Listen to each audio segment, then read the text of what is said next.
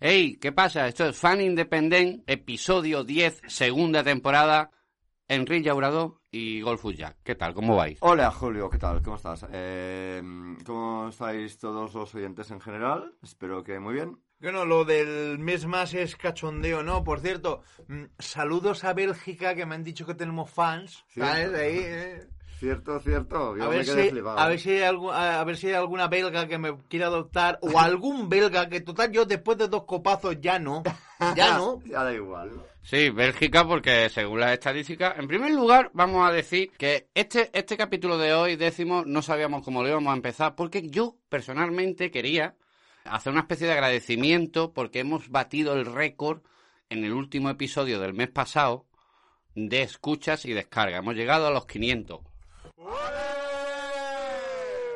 Esa es la manera de celebrar de, de- de tres imbéciles, digamos, en, en un podcast porque han superado la barrera de 500 escuchas. Y lo de los belgas viene porque hemos notado en las estadísticas de Bélgica que nos escuchan. De personas, quiero decir. Personas que nos escuchan en Bélgica. No sé si tendrá que ver con el nombre, Enric, ¿no? Y sin contar los cuatro gatos. Claro, porque si cada uno de esos belgas tiene un gato y un perro, Pues ahí está, Pues, imagínate. Pues imagínate la gente que nos escucha que total, para nada. Claro, porque tú te... Lo bueno que tiene el podcast es que tú te puedes hacer una paja a tu bola y dejarlo de fondo puesto. O puedes estar fregando los platos o barriendo cualquier acto, ¿no? No tiene por qué ser de amo de casa y escuchando el podcast. Entonces, eh, lo de los belgas viene por eso, simplemente, porque hemos visto que en el porcentaje de escuchas hay muchas en esa zona de... Bueno, en esa zona no, en ese país preciso de Bélgica. Gracias, Bélgica, os amamos. Escucha, eh, vosotros igual no os lo habéis planteado, pero yo tengo una teoría. Somos, somos top, tre- top eh, trending topic en Bélgica, o como se llame eso, lo de trending topic, Bélgica ya sabemos que se llama Bélgica, porque igual hay un grupo de profesores que les está enseñando nuestro material a la gente para decirles, ¿veis niños? Así no. Sí Ah, o sea, tú apoyas que a lo mejor estamos siendo usados como conejillos de India para decir, así no se habla español. Claro, Correcto. Claro, claro, Es incorrecto, hay que hablar así, no Es hasta, de- ¿eh? No, decir, a mal ver, ejemplo. decir, a ver, niños, así no se hace un podcast. Claro, habrán dicho, profesor, eh, habrán ido al- al Google- a Google y habrán dicho, tres idiotas imbéciles que no saben hablar español. Y nos has encontrado a Fan Independent, que somos nosotros, ¿no? Correcto. Bien, eh, todo esto es la entradilla para dar las gracias a todos esos oyentes que nos escuchan, así que vamos a dar paso a la entradilla de Fan Independent. Empezamos.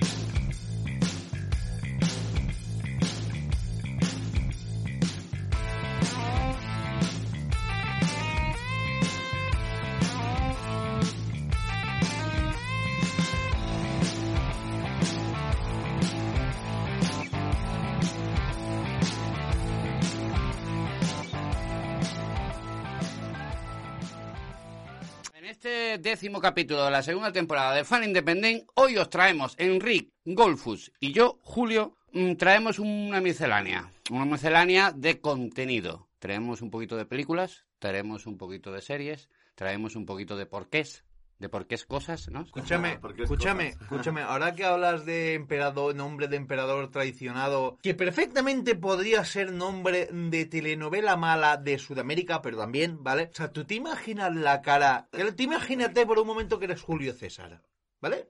Y de repente llega tu ahijado bruto y te invita. Que no es que sea bruto, no es que sea cortico el pobre, que se llama así. Que se llama así. que se llama así. Ah. Vale, y te invitan a cenar. Y tú de, de repente, la cara que se te tiene que quedar cuando descubres que eres el único en la cena que no lleva cuchillo. Chunga, chunga. Porque tú imagínate en esa época cómo te pones tú entre la- las batas esas vestidos, medio vestidos, medio batas que se ponían. ¿Dónde te escondes tú el, la mortaja? ¿Dónde te la...? Como hoy en día te escondes la droga en los gallumbos. Bueno, da igual, que esto no es, esto no es un podcast, esto no es un podcast de hoy la nueva arma blanca. ¿Dónde esconderla? ¿En el culo? No, esto no es. Esto es un podcast de cine en el que en clave de humor hablamos de, como decimos, o traemos un poquito de miscelánea. Eh, ¿Qué título le podríamos poner? ¿Terror, mm, zombie, psicológico, slasher fantasmal? Por ejemplo. Sí, sí, sí, es un ejemplo. Escucha, terror psicológico, slasher, zombie, fantasmal, 100% real, no fake, un link meganovirus. Bueno, qué largo, madre mía.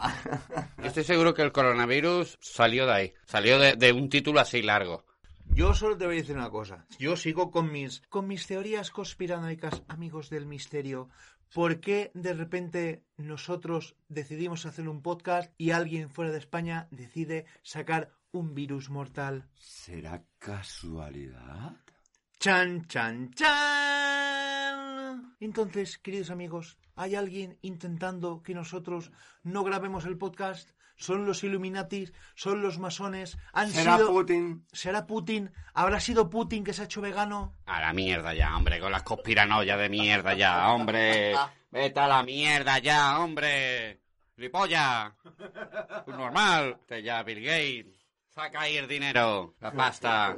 Un normal. Bien, después de esta faltada gratuita, vamos a empezar. Oye, hoy os traigo una película que, como decía al principio, esto es una miscelánea, pero todo tiene sentido y todo tiene su porqué.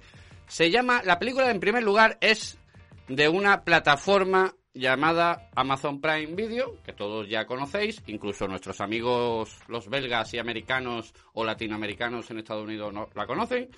Amazon Prime Video tiene una película que vi hace poquito que me llamó un poquito la atención. Bueno, un poquito no, me llamó mucho. Porque tiene muchos detallitos, Enric, Golfur, oyentes, tiene detallitos de slasher. Y además es el debut de un famoso, bueno, más famoso su hermano, que es Jane Franco. El debut es de, su- es de Dave Franco, que es el hermano menor. Es la primera peli que él dirige. La película se llama Vigilados. Y hoy quiero hacer mi análisis. Espérate, espérate, espérate, déjame adivinar. ¿A qué se dedicaba esa película? Va de gente que se siente observada. Ah, claro, vigilados. Podría llamarse también la peli. Es verdad, tiene razón. pero no- no- cuando alguien tiene razón, no se la podemos quitar. Se la podemos deformar en todo caso, la razón, pero quitar no. Se podría llamar también Boyer, ¿no? Boa- Boyer. También. Bo- Boyer de fin de semana. Bien, la película se llama Vigilados y como decía está eh, el estreno eh, dirigiendo de Dave Franco, el hermano de James Franco, pero la película no está escrita por él, está escrita por un grupo de guionistas que yo no voy a decir aquí porque este podcast no va de eso, porque para eso ya hay muchos canales y muchos sitios donde podéis informaros de los tecnicismos. Aquí voy a hacer una especie de análisis a mi manera. Un análisis guionístico, narrativo y, por qué no, también de por qué coño está pasando esto. O sea, ¿por qué el personaje este abre la puerta y baja a- ahí y en vez de quedarse en su cama dormido se hace una paja y se acuesta? Por ejemplo. ¿Por qué? Es que no, no lo Vamos entiendo. Pero es que vamos a ver, si es verdad, es verdad. Tú date cuenta, tú estás en una casa, oyes susurros. ¿Vale? Por ejemplo, oyes susurros, oyes, Julio. Obviamente las voces no te van a decir, Julio, ven, que te vamos a escamochar. No, te quieren engañar, te quieren... mm, Sus, es la- la- las voces que susurraban a lo manco o algo así. Y tú, que to- to- todo el mundo en su casa está diciendo, no bajes, no bajes. Y baja. Pero, po- y baja. Y llega el tío y baja, y es lo que dices tú, o sea, yo oigo voces, yo me quedo en mi casa, tranquilamente, en mi habitación, yo me casco una gallola, o no, o me pongo a contar ovejitas, y ya está. Y la manía que tienen en todas las películas americanas de terror o de slasher, o americanas o lo de donde sea, de la- que las casas son todas bajas, todas, ¿eh? Todas, todas. Y todas, ninguna tiene pestillo. O sea, ¿qué, qué pasa con los americanos que no conocen el pestillo, Pues, la cerradura? Mira, yo sé la respuesta. Como todos tienen armas, dicen, ¿para qué coño queremos pestillo? O sea, para que vea un pestillo, nada. sí, total, un pestillo, nos lo tiran de una patada. O sea, ¿para qué me voy a gastar? ¿Para qué me voy a gastar qui- 50 céntimos en un pestillo de los Teniendo chinos? un pistolón como de Si me puedo gastar 500 en un pistolón que te va a abrir un boquete que te abre el boquete, los chakras y, todo, lo que te quede cerrado en casa. Te abre todo lo que haya que abrir. Ya, pero tú sabes la cantidad de esfuerzo y de tiempo que te ahorra un buen pestillo. ¿Te ahorra una cantidad de asesinos? No, no, escúchame, ¿tú sabes lo que te una tú sabes lo que te ahorra más tiempo y más cantidad de asesinos? ¿El qué? Una chica con poca ropa. Ah, claro, a ver, tú. O sea, se tú ahora de- mismo, tú ahora mismo tienes un encuentro con un asesino en serie, váyase por lo que sea, porque te han metido en una casa donde había un enano con una máscara y un triciclo, por lo que pues donde había un jugador de hockey deforme, un tío con pinchos en la cabeza, lo que sea. Tú llévate siempre a una chica con poca ropa. A poder ser de poca ¿cómo diríamos para cómo lo diríamos? De poca sensibilidad. Vale, ya, ya sé por dónde va. De poca sensibilidad, de, de poca inteligencia, ¿vale? Por decirlo así. Bueno, eso no falla nunca, ¿eh? Eso no falla nunca. Va, a ser la primera a por la que vayan. Mientras esa se la están cargando, oye, a mí me sabe mal, pero hay más, hay Bueno, más gente en eh, el mundo. pero- Mientras esa se la están cargando, tú echas a correr. Perdona, Abel, pero eso es como las películas de que salen los negros que siempre son los primeros que, los primeros que la palman. Ya, pero es que decir que te llevas un negro para que lo maten es políticamente incorrecto, Enrique. Bueno, ya. Por favor. También lo, se supone que es llevarte a una chica guapa y tonta, ¿no? Por favor, un respeto a esos oyentes americanos, hombre, que estamos tocando la, la parte sensible con, con los negros. Vamos a dejar a los negros tranquilos. Además, aquí no sale ningún negro. En esta peli no sale ningún negro. Estamos hablando de Vigilados, de 2020. Una película de Amazon Prime Video. Que debuta el hermano de Jane Franco con esta peli. Es un slasher, thriller, terror. Los protagonistas son dos parejas, dos parejas, dos parejas sentimentales. No de guardias civiles ni de policías. ya, O sea, dos parejas que son cuatro. Claro. Mm, como- como- Creo creer que sí. Como por ejemplo, so- son cuatro, es como si tú... A ver, pero habla bien. Habla bien. Como por ejemplo, tú te, si Oye, tú te no. vas a Murcia y dices dos más seis, habrá un murciano que te conteste, esos son ocho. Ah, Tienes vale, que hablar ah, bien. Ahora lo he pillado. Tienes que hablar... La madre que... Ahora oye, lo oye, has oye, pillado. ahora que lo dices, eso de dos parejas, que son cuatro, eh, no será un, inter- un intercambio, ¿no? De parejas o algo. No, no, no. Enrique, Está de moda. estamos hablando de Amazon Prime, no de Braces ni de Pornhub. No de triple X vídeos, ¿vale? Bien, ¿quiénes son los protagonistas? Dos parejas. Dos parejas que se pillan una casa para irse un fin de semana a pasarlo allí a lo loco. Parte de esas dos parejas, o sea, dos personajes de, esa, de, de esas dos parejas son hermanos. Y una, mm, una de las novias del hermano trabaja con el otro hermano como compañera. O sea, es compañera de trabajo de la novia de su hermano menor. Y luego está la cuarta en discordia, que es la novia del hermano mayor, ¿no? Que es la rubia típica que tiene que haber. No es muy tonta, te voy a decir, ¿eh? Te voy a decir que no es muy tonta la película porque en ese cliché no cae. Cae en otras cosas que ahora vamos a explicar. Porque ya hemos completado, ojo, cuidado. En Fan Independent, en esta miscelánea número 10 de la segunda temporada, ya hemos completado la primera parte que es quiénes son los protagonistas. La segunda parte serían, amigos, amigas, ¿qué, qué quieren los protagonistas? Los protagonistas, como he dicho, lo que es normal y quieren es irse de fin de semana, ¿no? Entre parejas que se conocen, a desconectar, porque tú ves la peli, ves el comienzo y dices tú, hostia, pues sí que estos dos chavales tienen que estar muy atareados en su empresa, en su startup, en su startup que se han montado, tienen que estar muy atareados para poder, para decir, ah, da igual lo cara que sea la, la, la, la casa, vámonos. Queridos oyentes, vamos a hacer una pausa para limpiar y desinfectar el micro, ya que ha sufrido graves daños hidráulicos por Julio y su manía de decir startup. Pues aquí hay un tercer punto. Que empiezan la... Oh. Un tercer punto. Alquilan la casa, a pesar de su gran precio. Es muy alto el precio. Tan alto como... Iba a decir un chiste negro muy malo en referencia a un suceso de los americanos, pero no lo voy a hacer. Porque hay muchos, muchos oyentes americanos. No, no lo hagas, por favor.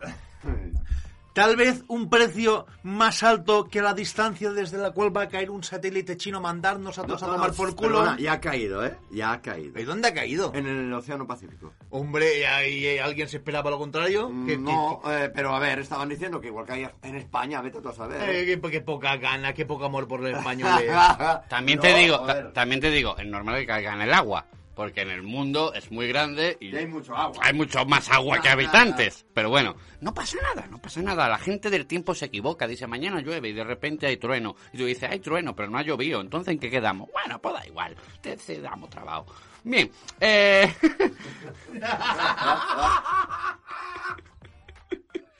La gente dirá, pero yo no quiero escuchar más películas ni series, yo quiero escucharos a vosotros decir gilipolleces. Yo creo que es lo que, lo que más le gusta a la gente. Pero es la excusa, es la excusa para poder decir las gilipolleces, porque si no, no tenemos chicha de dónde tirar. Eh, bien, amigos belgas, amigos americanos, amigos latinos americanos y amigos españoles. Vigilados. El tercer punto. Que qué es lo que quieren los protagonistas, ¿no? Lo normal es, pues, escaparse. Escaparse un fin de semana, estar a gusto, porque se ve que dos de ellos en la startup, pues están muy, están muy a tope con el trabajo. Perdona, perdona. ¿Cómo, ¿En qué trabajan? Tienen mon- han montado una startup. Startup. Startup. Han montado una startup. Y, y, oye, con la startup a tope, ¿eh? Que ah, están muy estresados con el trabajo de la startup. Y De verdad, de verdad, por favor. Me da igual perder oyentes, pero yo quiero que la próxima media hora del programa sea nosotros tres por, tu- por turnos diciendo startup. que en verdad está mal dicho porque es startup. Es UT al final, pero bueno, Ya. da igual, no importa. ¿Qué quieren? Pues eh, evadirse, como todo el mundo. Lo que quiere, ¿te has fijado en el tono ahora, eh? Como cambio, soy un mago, soy un mago de, de- de la voz y de, de la ora- oralidad. Bien, Se llama oratoria. oralidad también. Lo que pasa que, Yo mm, iba a decir oración. ¿ves? Cada uno, cada uno de una madre. oración, vamos como el cura. Bien, mm, como están muy estresados con la startup, pues dicen, vamos a pillarnos la casa y nos vamos con tu hermano, que resulta que su hermano tiene antecedentes, pero ya se está portando bien. Ojo. Pero no son por montar una startup. No, no, no, montar una startup oficialmente, también te digo, no podemos buscarle los tres pies al gato para poder me- meter startup todo el rato, ¿eh? La broma bien, una, dos, tres, ya más no, ¿eh? ¿Cómo que no? ¿Acaso el que trafica con droga no tiene una startup de sueños? Sí, es verdad. Tienes toda la razón. En qué mala hora he dicho yo lo de startup. Como decía, la- el, el tercer punto, el tercer punto, digamos, que se podría titular como La puerta se abre.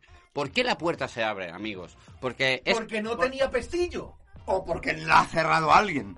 Antes. Porque Con no te-. Porque no tenía pestillo. También, también por eso. Pero aparte de por eso, se abre cuando... es que estos cabrones hay que tener mucho cuidado con ellos porque te cogen cualquier detalle para hacer un chiste malo.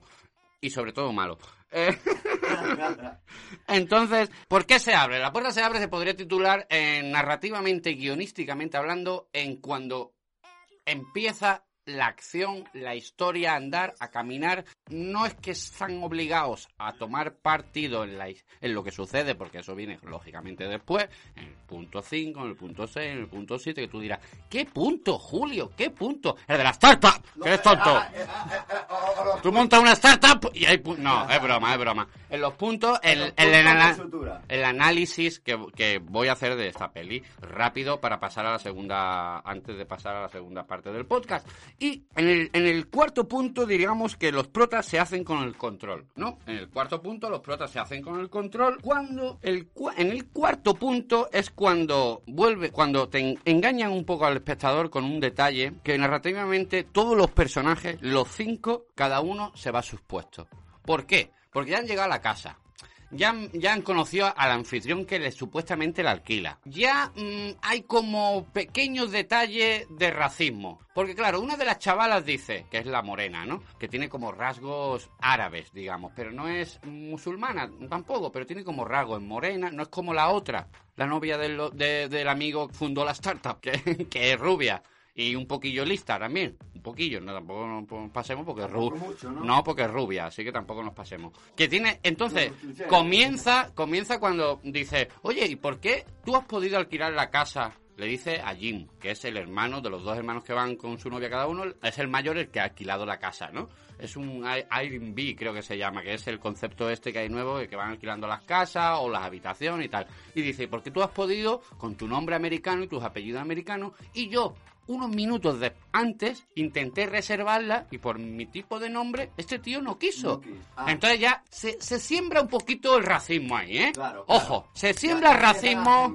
Que esto los americanos saben de lo que hablo, ¿eh? Se siembra un poquito el racismo. Total, conocen al anfitrión. Ya empiezan a tirarse pullitas entre la chica y el anfitrión. Oye, ¿y esta casa por qué no estaba alquilada? Dice, pues porque estaba libre. Y dice, sí, lógicamente, claro. dice, ya, pero ¿por qué no me dejó mm, alquilarla a mí en mi nombre y a él unos minutos después sí? Total, el anfitrión va a su bola, le enseña la casa, no le contesta, tal igual, y sigue la película. Pero vamos al punto 4, que es cuando todo lo que acabo de contar sucede, empiezan a cada uno de los personajes a ponerse en su sitio. Porque dicen, bueno, antes de irnos, vamos a hacer lo normal.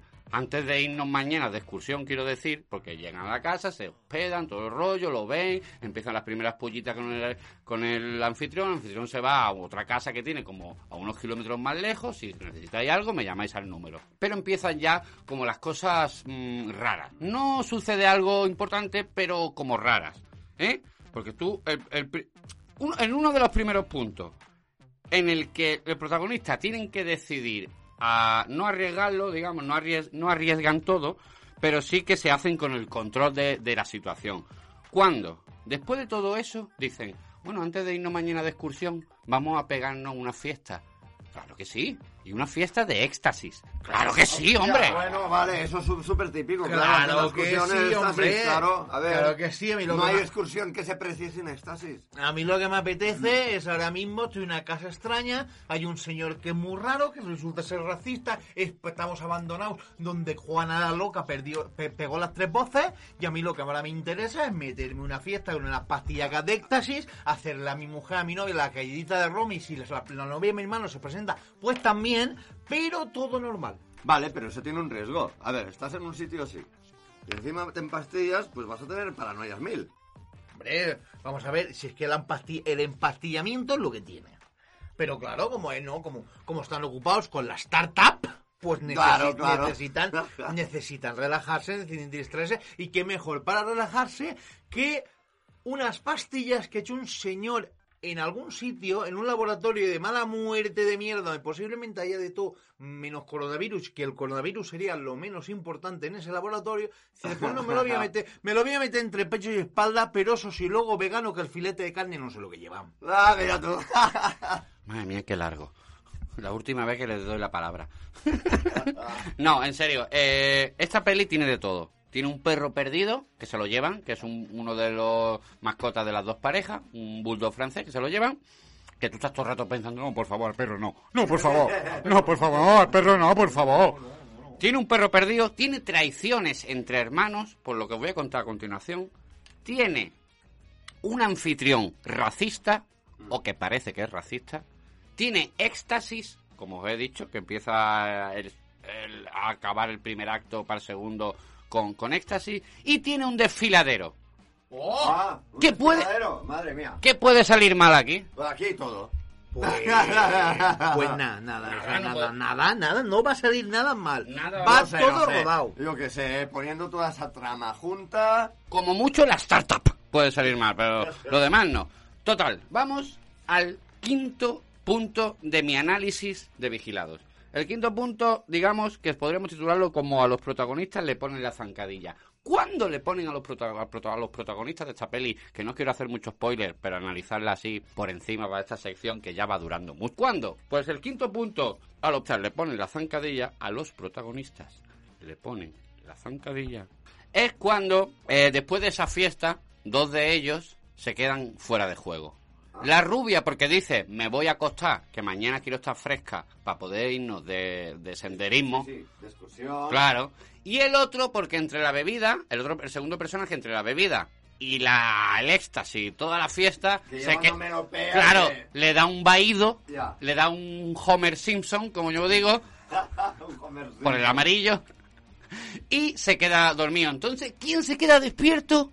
Los dos dueños, adivinadlo. De la startup. Sí, claro, ahí está. El los compañeros de la startup se quedan solos. Ahí, a ver, la chica es la novia de su hermano menor, que es el que se ha quedado Homer Simpson en el sofá. Y, y él es eh, el novio de la que se ha ido a dormir para estar fresca mañana Sí. y irse de excursión. ¿Qué sucede ahí? Sucede un cúmulo de circunstancias que tú dices, me lo veo venir, me lo veo venir, me lo veo venir. Y al final vienes. Viene, claro, es que es lo típico. Se meten en el jacuzzi y con la tontería de las burbujitas, traición. Esto es muy shakespeariano. Traición entre hermanos porque cae y se, y, se, y se empieza a liar con la novia de su hermano. Anda, en el jacuzzi de las burbujitas. Claro. Ajá. No, no nos olíamos la tostada para nada. No, no, no. Para nada. Entonces, ¿qué sucede ahí? Ojo que ahora entra en juego el perro, ¿eh? El perriu, el perrete entra en juego ahora. Se son interrumpidos en el jacuzzi porque el perro se ve como sale corriendo y se esconde en la casa. Ojo, recurso, y esto es serio, recurso muy típico en el láser y en el terror. Un animal, como el típico, ¿no? La bandada de pájaros que huye porque huele el peligro o lo nota y se va. Pues el perro se ve que algo ha olido fuera, algo ha visto o ha sentido que ha echado a correr para allá. ¿Qué hacen estos dos? Son interrumpidos, se levantan y dice la morena, que es la novia de su hermano, dice, es el algo así como es el que más sabe el perro o el que mejor decisión toma hasta acabado la fiesta. Me voy a la ducha y me voy a acostar después de haber pasado lo que ha pasado y él vale total ella se va a la ducha cuando se está duchando ve una sombra tú dices ojo cuidado ojo cuidado que el anfitrión se ha colado de noche y va a hacer algo no es el hermano que va a darle lo suyo, lo de su prima, lo de su hermana, lo de toda su generación. Vale, o sea, que le va a dar bien. Claro, vemos una escena de sexo, mm, de traición entre hermanos, porque está traicionando a su hermano, se está ajincando a la novia. Aunque, ojo, la novia quiere, pues siempre que haya... mm, Si hay acuerdo mutuo, Claro. ningún problema. ¡Ay, no! Es que eras un buen... Te estás tirando a mi novia, eres un buen hermano. Y dices, hombre, estoy aquí de cuatro patas con tu novia. Ella buena novia no será y yo tan buen hermano tampoco, ¿eh? Las cosas como son. Bien, esto sería el, cuando el protagonista le pone la zancadilla porque después de esta escena cada uno se va a la cama, pero cuando se levantan nin- ninguno, de como es lógico, de los dos que se quedaron hasta el, hasta el final de la noche quieren ir de excursión. Entonces, ¿qué pasa? Se vuelven a quedar solos porque se va la novia del que no quiere ir y el novio, el hermano menor, de la que tampoco quiere ir. Entonces se quedan solos. ¿Qué sucede aquí? ¿Qué es lo que me gustó a mí de la película? Tú dices, hostia, van a formar una estos dos solos Oye, ahora. Julio, Entonces, es que hay un poco de lo que yo decía antes, ¿eh? Un poco de como de intercambio de pareja. Aunque Sí, pero, medias. sí, pero ellos, pero ellos lo hacen sin saberlo, sin, sin, con- sin sospechar el uno del otro. ¿Tú me entiendes lo que te quiero decir? ¿Qué O sea, diciendo? ¿Que no son conscientes, no saben con quién se están metiendo en la cama? no, sí, pero que solo se meten una vez en la ducha y follan. Al día siguiente, como ni su hermano se espera que haya pasado eso, ni su novia se espera, pues no sucede nada. Ah, vale, pues nos vamos yo y fulanito y vosotros quedáis aquí a descansar y así esta noche ya podemos cenar tranquilos y tal. Entonces, por eso no sospechan sus parejas correspondientes. Ah, ¿Qué pasa como espectador tú aquí? Tú como espectador dices, vamos, vamos a ver, vamos a ver.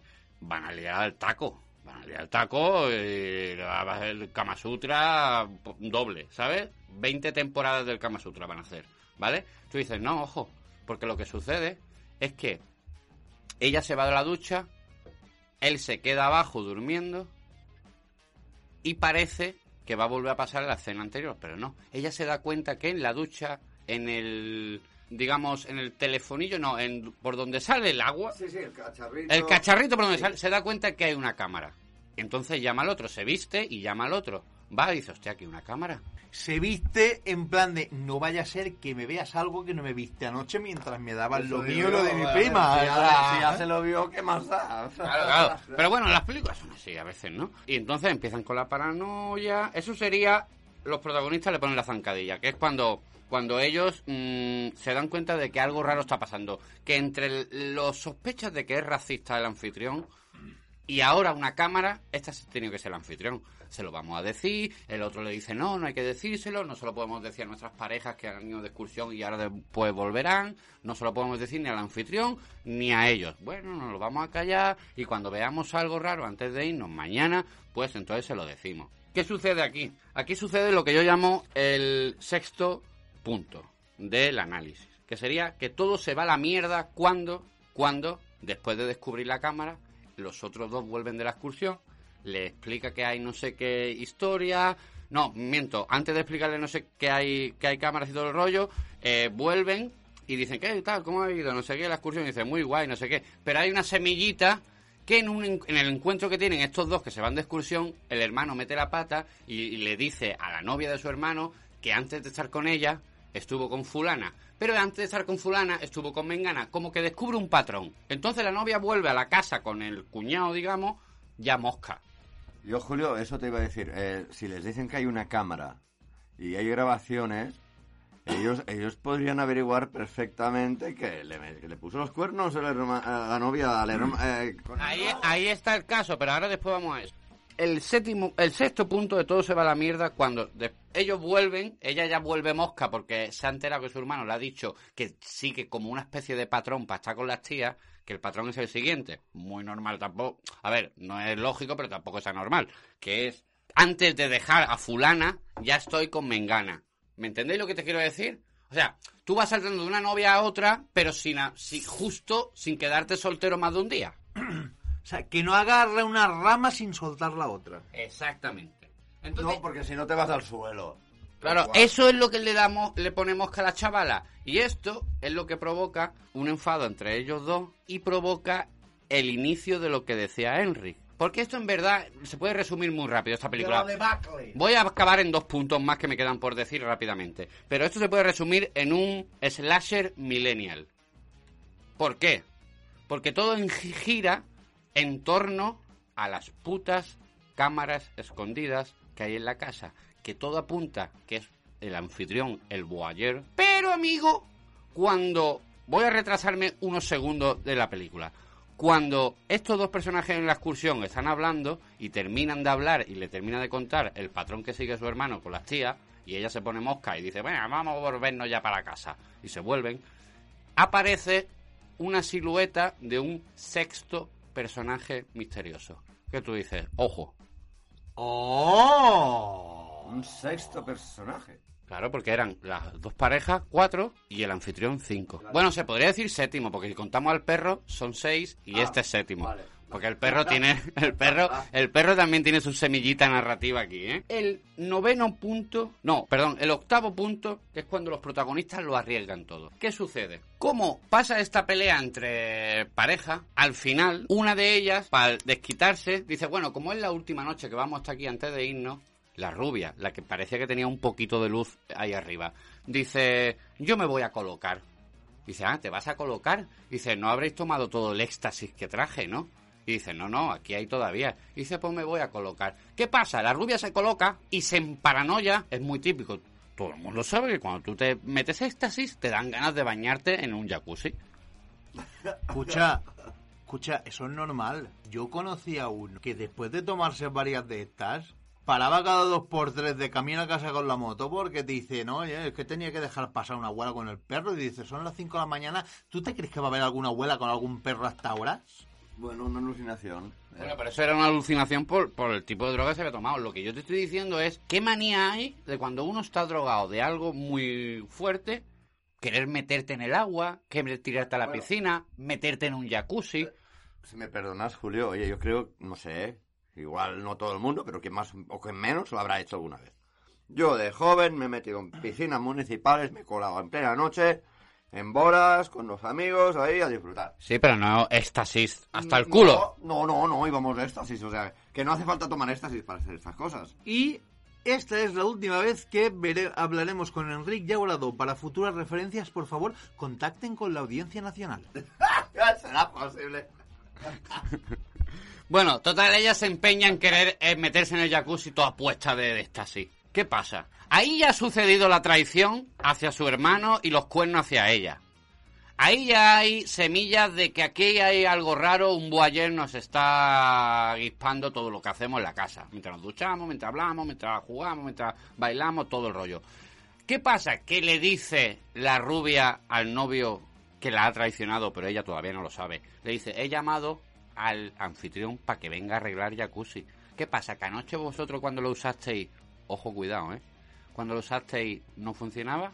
Todavía no lo descubre, pero él le dice, no, sí, sí funcionaba, pero no sé qué ha pasado. Bueno, yo lo he llamado. Y el otro, sabiendo que ha descubierto una cámara en la ducha, dice, hostia, pues ahora que yo y la otra nos vamos a callar secretos por tal de no, de no liar el taco, y ahora esta lo llama, la otra se va a ver como envalentonada de querer mm, pedirle explicaciones al tío. Y dice, no, no, nos vamos, a, nos vamos a tranquilizar, tal cual. Pero no le dice nada a la novia. El tío viene. Y ojo que aquí empieza ya el camino hacia el clímax, ¿eh? El tío viene, le arregla el jacuzzi, se va y cuando se va, la morena, que es uno de los dos personajes que ha descubierto las cámaras en, en la ducha, le dice, ¿puedes venir un momento y que te voy a enseñar una cosa? Le dice la morena al anfitrión. Y dice el anfitrión, sí, sí, claro.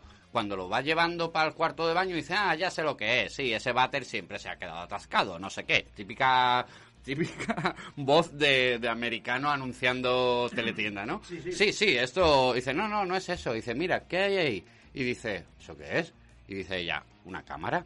Dice, que sepas una cosa, como esas imágenes vean la luz, te pienso denunciar a la policía. Y el tío, claro, como se parece que no es él, dice, ¿pero qué dices? Que estás loca, la policía la voy a llamar yo. En ese momento hay un forcejeo entre la morena y el anfitrión. Ay. Ay. Y de lejos, el novio escucha la movida, que estaba fuera buscando al perro, porque se ha, ca- se ha perdido y no lo encuentran, el perro. El perro, ¿os acordáis, no? Sí, el sí. perrete. Digo yo, no habrás colocado la cámara al perro, ¿no? No creo. Con las patitas no me lo imagino yo subiéndose ahí arriba. Claro, si el, el anfitrión se hace el loco que dice, no, si yo no lo he puesto, a ver quién coño lo ha Perdona, puesto. perdona, sería una, sería una venganza animal muy concreta y muy poética, perdón. Toda la puta vida grabando en National Geographic a los animales Es haciendo sus cosas. Que dices, vamos a ver, que yo, yo lo entiendo, pero te digo una cosa, yo soy una gacela. Yo estoy haciendo gacel, yo estoy haciendo gacelitas y como mínimo llamo al National Geographic. Igual para quejarme no, pero para pedir una copia fijo. Ah, sí. Bueno, pues eh, puestos así podrían hacer los animalitos lo mismo con nosotros, ¿eh? Claro, Y bueno, como un documental y como, mira, en plan Félix Rodríguez de la Fuente, los humanos, patatín, patatán, El humano-. El humano medio Ahí está, ¿ves? procede a su ritual de apareamiento mediante la ingesta de grandes cantidades de brebajes fermentados. bien, hasta aquí la parte animalística de esta película. Bien, cuando le di- empieza el forcejeo, el novio la ve de lejos. El que tiene antecedentes, recordar, recordar, el que tiene antecedentes, ¿vale? Sí, sí. La escucha, va a defender a su novia y con las mismas le, se le cruza el cable y en vez de separar a la novia con el forcejeo con el otro, porque el otro eh, estaban forcejeando porque el otro dice, no, no, la policía la voy a llamar yo, porque yo no he puesto esas cámaras ahí.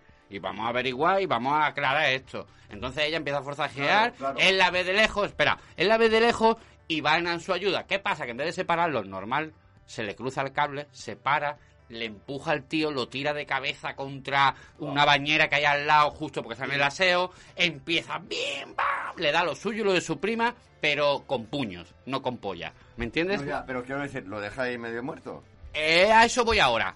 En teoría lo deja inconsciente por el golpe y por la paliza que le ha metido a puñetazo. Porque luego llega el hermano, escucha algo de lejos, la cuña, lo separan, lo dejan ahí y dice, ¿qué ha pasado? ¿Qué ha pasado? Y se van al porche fuera, ¿qué ha pasado? No sé qué. Entonces ella se descubre el pastel. Y una pregunta, Julio, una pregunta. Eh, ¿Podría ser que esa cámara la hubiera situado, por ejemplo, algún inquilino anterior?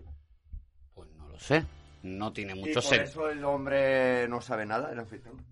Haz un poco de memoria. ¿Qué sucede antes de que pase eso? Cuando están ellos en, en fuera. Se aparece un personaje sin cara, solo Sí, silueta, cierto. que no se sabe quién es. Cierto, pues igual ha sido esa persona la que... Eh, cámara. Equiligual, Equiligual. Yo sé quién es ese personaje. Es Mercedes Milá que se está quedando sin trabajo y como sabe de cámaras y de vigilar a la gente. Que tiene, tiene nostalgia de Gran Hermano, ¿no? Correcto, Y es por- verdad, porque me estaba recordando la película que tú estás contando. Me recuerda un montón a lo que es Gran Hermano. Sí, lo que pasa es que Gran Hermano dentro de la ducha no había cámaras y del baño no. Bueno, un poco casi, ¿eh? Un poco más y las metes. Bueno, vale, sí. Bien, mm, Gran Hermano como animal lo aceptamos. Eh, ¿Qué sucede aquí? Lo dejan inconsciente, se van los cuatro personajes al porche fuera, al aire libre, a explicar qué ha pasado, qué ha pasado, por qué le ha dado una paliza, qué ha pasado.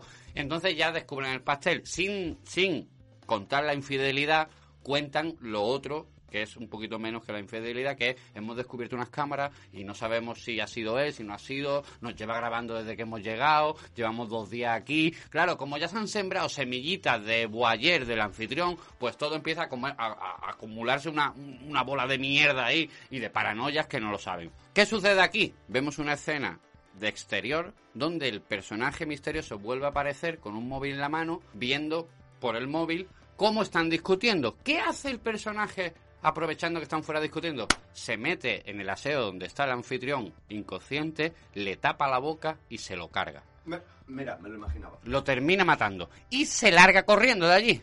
¿Qué sucede? Cuando vienen de, de- de discutir ellos cuatro, dicen, hostia, que está muerto.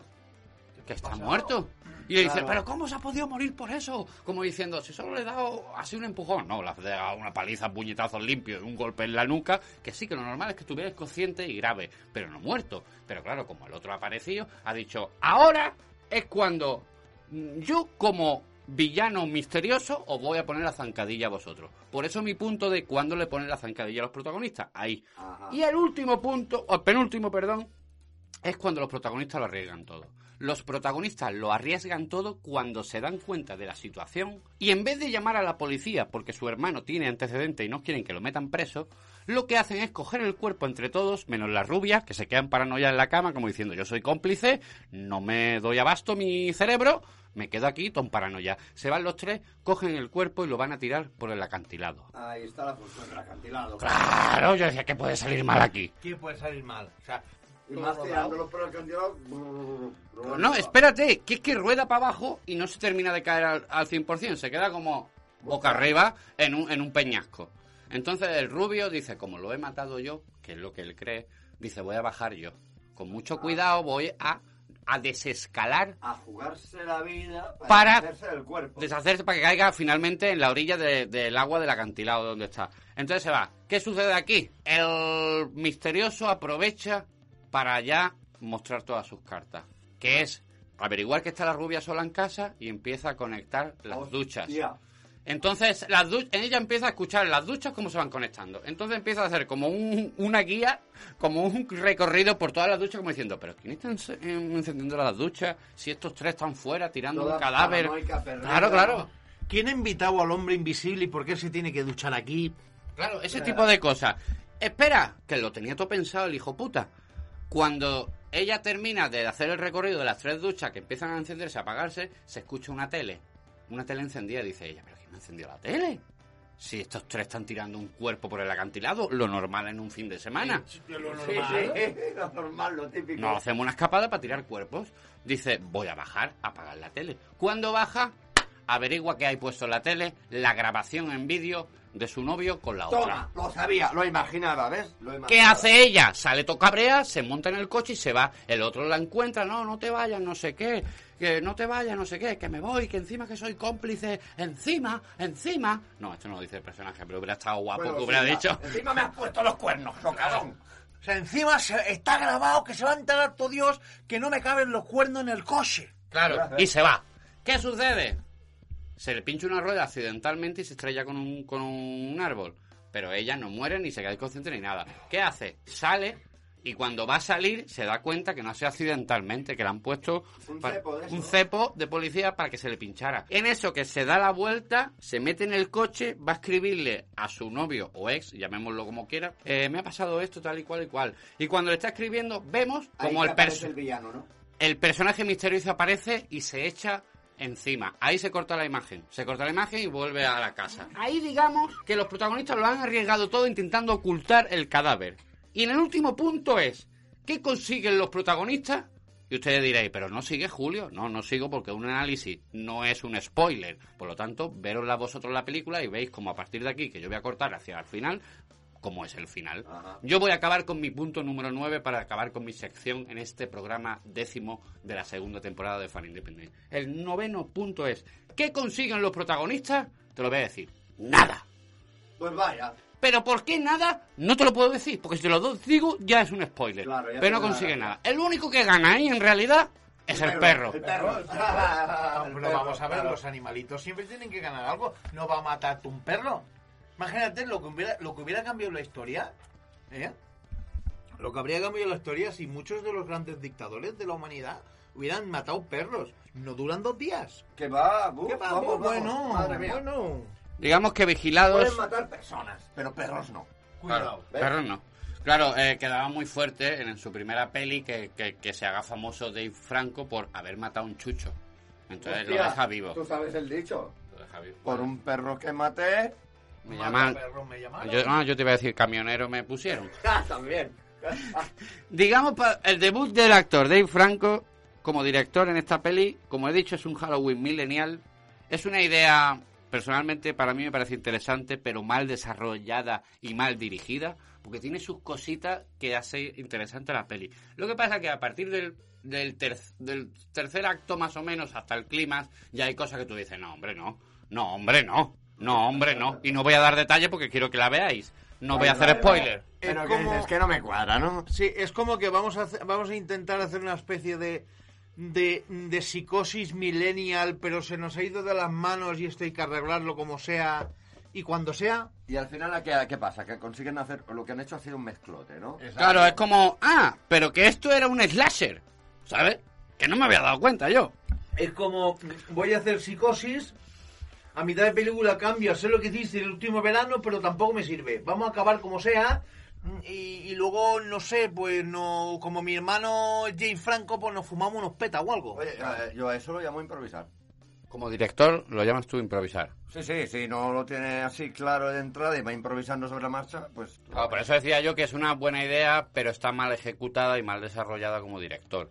Pero esa peli, ese guion, que no es de Dave, Dave solamente dirige, la coge otro director y le da otra vueltecilla, otra cosilla y no caes tanto en los tópicos del láser del terror de los 90. Sí, es que, vamos a ver, o sea, yo particularmente, yo la tengo pendiente, la veré en cuanto pueda, pero a mí no me acaba de... O sea, lo que tú me has dicho a mí no me acaba de cuadrar. O sea, es decir, Ojo, que hay muchos detalles que yo he omitido para no hacer spoilers, también te digo. sí, sí, que a ver, que puede ser que esté muy bien. Pero, por ejemplo, a mí no me acaba de cuadrar lo que estamos diciendo, ese rollete de, de pretendo que sea psicosis, pretendo que sea sé lo que hiciste el último verano, pretendo que no sea nada de eso. ¿Y al no final lo sé, qué? ¿Al no final sé. ¿Acaba siendo un Halloween? Y es que tampoco sabemos, tampoco ¿O sabemos un viernes porque- 13? Agárrame la que me crece. Hombre, tiene, tiene un detallito que solo voy a hacer este pequeño, que no se puede considerar spoiler, pero tiene un detallito en el villano que no se le ve la cara, pero no porque no se le vea en ningún momento, sino porque lleva una máscara de estas típicas de, de abuelo, de viejo. Ah. De estas que se venden calvo ya, que llega hasta el cuello y te la pones. Sí, sí, sí. Eso es un- una clara referencia al enlace. A al claro. También es también es un, sí. también es un cliché. Recordemos que aunque no le podamos ver la lógica, eh, precisamente esas películas son las mismas que triunfan. Es decir, no va, no triunfa igual verle la cara, por ejemplo, a Jason Burgess que verse le dices, no, no, o sea, yo quiero saber lo que hay detrás. Claro, es que ahí está. O sea, ¿y qué habrá, y, y- qué habrá detrás? ¿Qué hay? Y, y Claro, el eso querer es lo que mantiene eso... el suspense. Por ejemplo, en, en Halloween mismo yo vi el reportaje, me, me flipé porque es bajo presupuesto y tal, y se lo hacían todo entre todos. Sí, sí, que ya, ya hablamos Hasta la, de ello. Jem- hasta la misma Jamie Lee Curtis, que era la que hacía de víctima, tuvo que hacer también de asesina. Claro, como no se debe la cara, cualquiera puede participar, cualquiera puede hacer de asesino. Claro. Bueno, pues hasta aquí mi sección y vamos a empezar con la segunda parte rapidito porque llevamos 50 minutos y esto tiene que durar una hora 45 con la segunda parte con la sección de Golfus Jack. Así que voy a dar paso a la entradilla de Golfus Jack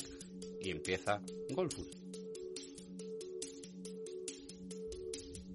Buenas tardes, queridos oyentes, buenas noches, estéis donde estéis, desde la onda media, la onda larga, la onda corta, incluso dos cables, dos tapas de yogur atadas a un hilo. ¿Vale? Algunos habréis reconocido esta entradilla, otros no, otros diréis qué cojones está diciendo este imbécil, que es lo más probable. Menos mal que tenían prisa. ¿no? Menos mal que tenían prisa. Pero yo hoy, chicos, os voy a traer un par de cosillas viejas, ya tirando un poco de nostalgia, pero que como sabéis que yo llevo la ajetreada vida que llevo, que es mentira cochina, que no me levanto el sofá, estoy a dieta porque no tengo cojones a levantarme el sofá, pero bueno.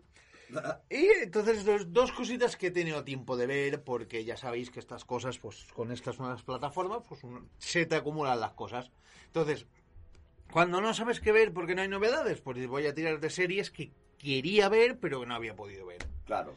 Vale, en este caso la primera ya, la primera estoy, eh, estoy en emisión, como, como así se dice, y la, Under. segu- y la on, on, on air. Tienes que Yes. poner acento pijo. On No, air. sí, yo a veces tengo el acento pijo también. O sea, a veces tienes el acento raro. Raro, sí, muy raro. Yo De- tengo de- un acento raro. Desde luego, Enrique, desde que te han puesto los dientes de No, millennial sí, sí, estás... ya me pasaba de joven eso. Yo pronunciaba mal de siempre el castellano, no, no, no se me daba bien. A ver, que es que claro, tenéis que entender que Enrique es reptiliano, entonces el idioma de la tierra se le confunde un poco. Pues bueno, como decía, la primera eh, que estoy en emisión y la segunda que tengo pendiente verla a pesar de que no me ha gustado nada, que de que nada más empezar ya cancelen y te dejen con la miel en lo- en los labios, ¿vale? Os sí que hoy os voy a hablar de Z Nation, Nación Z. Ah, Y, y vamos a investigar un poquito, vamos a debatir un poquito qué mierdas pasó con la cosa al pantano. Oh, ah, O sea, vamos a ver, de verdad, mira, vamos por partes. Primero, eh, Nación Z, ¿la habéis visto? De verdad, esa... la vi, la vi porque un chaval me invitó, me invitó un día a su casa, que es un chaval que tiene una startup. Aquí todo el mundo tiene una startup. De verdad, de verdad, y hace un rato nos regañaba porque Sí. me- metíamos con calzador los chistes sobre la startup. Pero es que ya llevábamos mucho rato, digo, ahora me viene niquelado.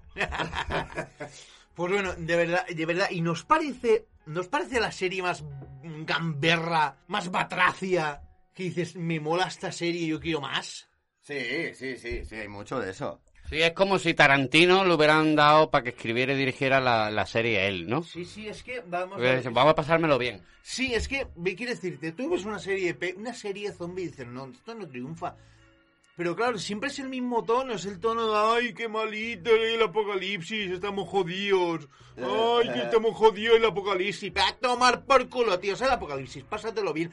Total, ¿eso que te vas a llevar? Pues sí, oye, lo, lo, lo bailado no te lo van a quitar. O sea, de verdad, de verdad que siempre es lo mismo. Ay, ay, es que hay gente que se ha vuelto loca, que se ha vuelto loca, que come carne humana, ay, que las pandillas han hecho cosas. A tomar por culo, tío, pásatelo bien, disfruta. Pues ahí está, pero es que siempre pasa lo mismo en estas películas, o sea, Ya, todo pero- el mundo se vuelve loco Claro, en esta, en esa en vez de disfrutar las pocas horas que le quedan. en ese apocalipsis zombie ya es más o menos lo que tú estás diciendo, Golfu, que, que ti- tirados al río ya, Exacto. Pues a- a- pásalo bien. Claro, Pásalo bien, engánchate a un zombie de esquinilleo de esclavo y le metes dedo por el culo para ver lo que pasa.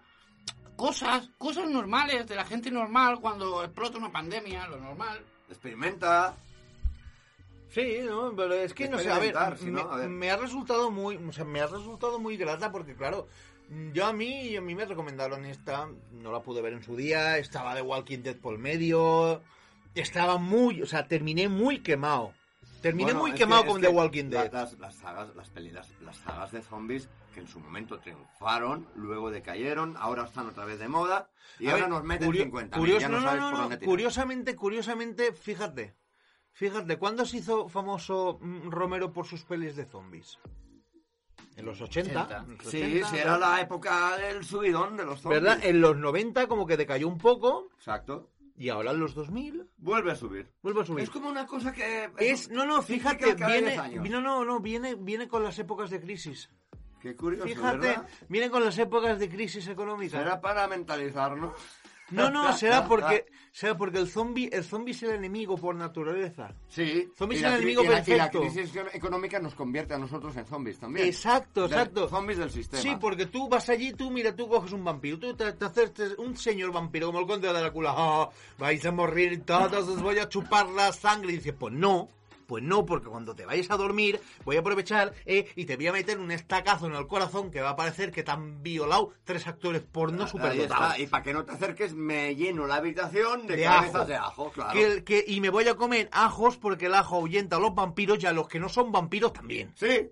Y además es antiparasitario. Exacto, cuidado. Pero un momento, una cosa, eh, estábamos hablando de Z Nation. Sí. Vale, seguimos con Z Nation, por favor. Sí, no, pero quiero decirte, o sea, a mí me ha- desde el principio esta serie sí que ya me moló bastante.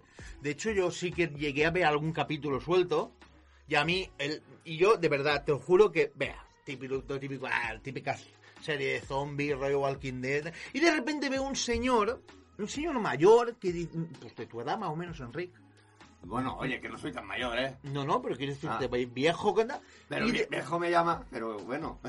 Quieres decir maduro, maduro, ¿no? O sea, hombre maduro. No, no, no. Yo soy madurito. No, no, quiere decir puto viejo flacucho y drogadicto. No, Ojalá, ojalá. Yo no recuerdo. Ah, ¿hay drogadictos en Z Nation? ¿Qué manera, No recuerdo yo. qué manera más gratuita de faltarse con el Rick, tío. no, pues a ver, te explico. Los pro- en este, o sea, la escena, Drogadicto puede, pero la, viejo escena, no, ¿eh? la escena que yo vi de repente era este, que este señor estaba colgado de un tubo de ventilación, un señor mayor, obviamente, Sí. y estaba colgado con un zombie.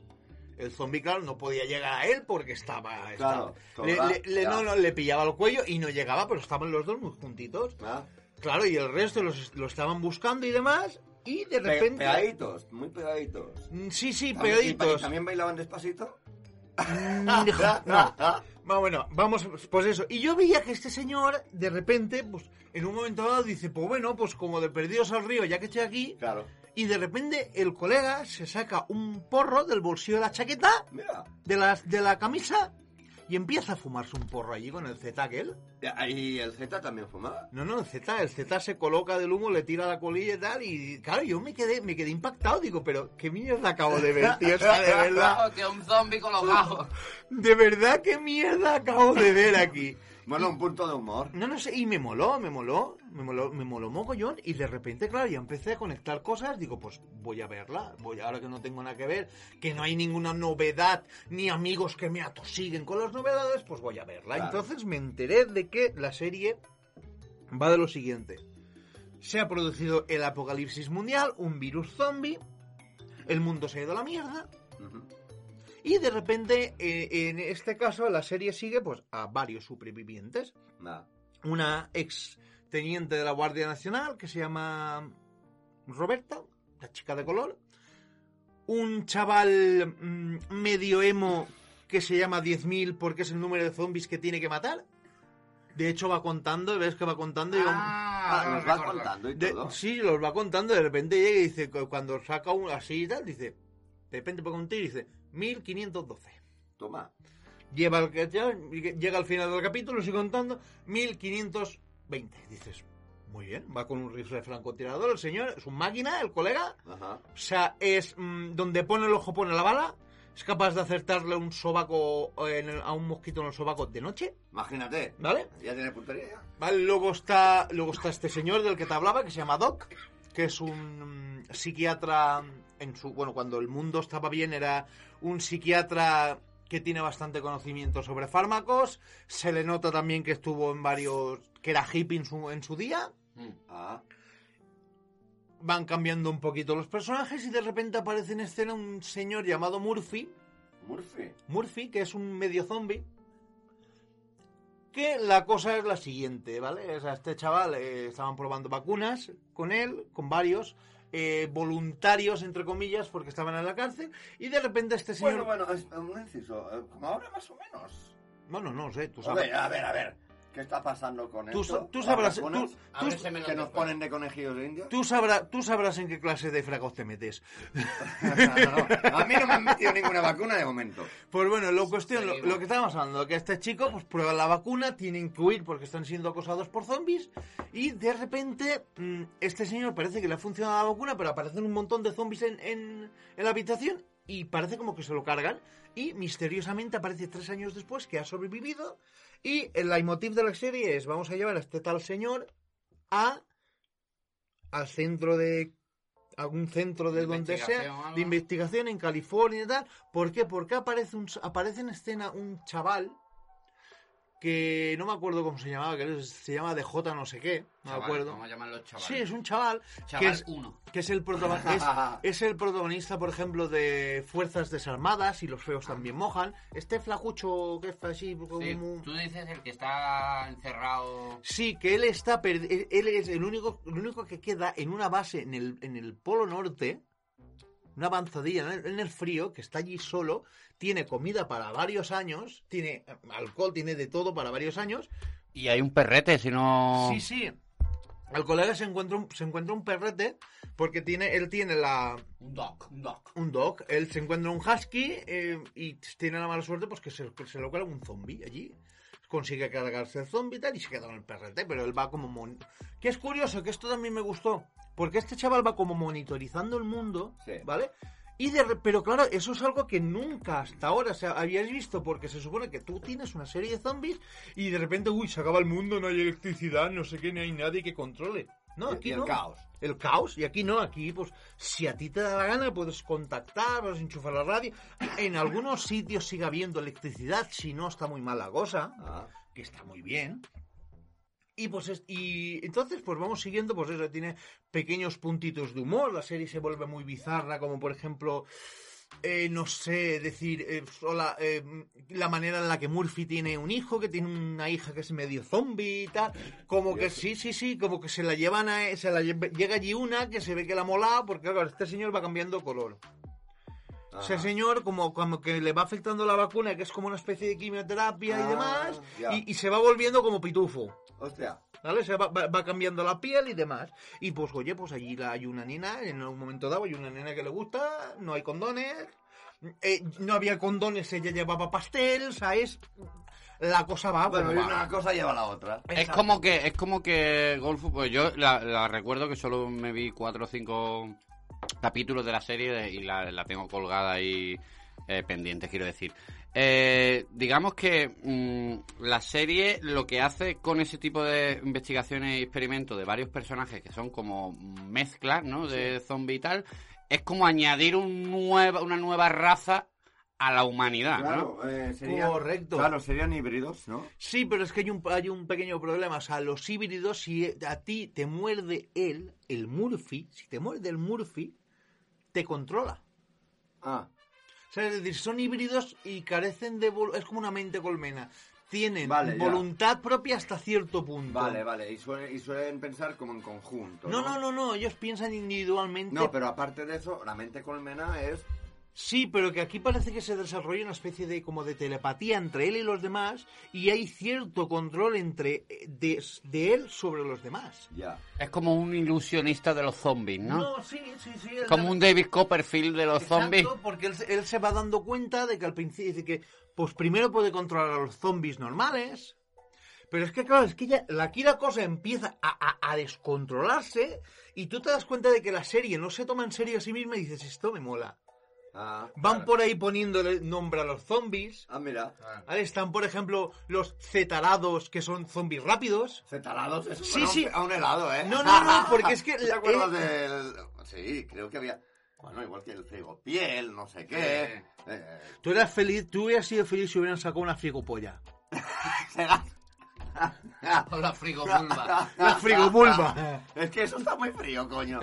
Y una cosa que te iba a preguntar, digamos que esa parte en la que tú estabas empezando es la que más te ha gustado, cuando ya empieza a descontrolarse completamente la serie, Sí, sí, sí, sí, sí.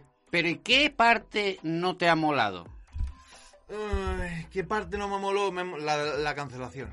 Ah, ah, vale. ibas a decir esa O sea, la cancelación. A ver, tampoco, coño, tampoco te puedo decir porque me falta por ver temporada y media, una cosa así. Sí, pero ya llevas tres o cuatro, ¿no? Sí, sí, pero además es que me está molando por el tema de que toda la clase de zombies que tú te puedes encontrar en el cine están aquí metidos. O sea, Incluso el típico zombie fuerte, grandote. Porque yo digo muchas veces, vamos a ver, ¿qué pasa? Que los tíos grandes, de do- por ejemplo, jugadores de baloncesto que son fuertes y muy altos, de casi 3 metros, no aparecen como zombies en ninguna peli ni serie.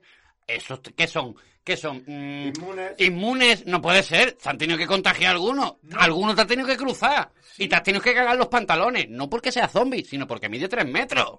No, pero, pero vamos a ver, es que también quiero decirte, eh, si es un tío normal, pues, se acaba pudriendo o, se- o- o se lo acaban comiendo, lo que sea, alguien solo se ha tenido que cargar.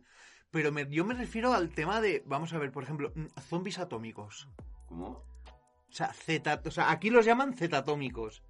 ¿Vale? O sea, son zombies irradiados. Vale. Que de verdad, que brillan en, que brillan en la oscuridad. Sí, sí, ya, ya, me lo imagino. Como el fósforo. Son zombies, digamos, que han fumado plutonio enriquecido, por ejemplo, ¿no? Más o menos. Por ejemplo, os han visto expuestos, sí. Pero es que de verdad, o sea, lo que te Bueno, digo... eso tiene una ventaja. Te los ves venir, aunque sea de noche. Sí, pero, lejos, sí, pero tiene una desventaja. ¿Por qué? Porque te irradian. Te te, irradian te irradian. claro. Por ejemplo, luego es eso, están los, los rápidos, los lentos, los atómicos, los mecánicos, creo que hay alguno también, si no pues, recuerdo ¿cuántas clases de mal. zombies existen? No, no, no, es Que son zombies con petos, vaqueros. No, no, es que son zombies, pero que el apocalipsis, o sea, les ha afectado de Porque manera no creo que diferente. sean zombies polivalentes. O policías. También. Bueno, digamos, para cerrar la parte y ponernos con la otra cancelación de la otra serie, eh, ¿cómo resumirías tú, mm, aunque te queden capítulos por ver y la última o la penúltima temporada por ver, eh, ¿cómo resumirías tú Z Nation para ti? ¿Qué es lo que te hace ver un capítulo tras otro? Es, es un despiporre.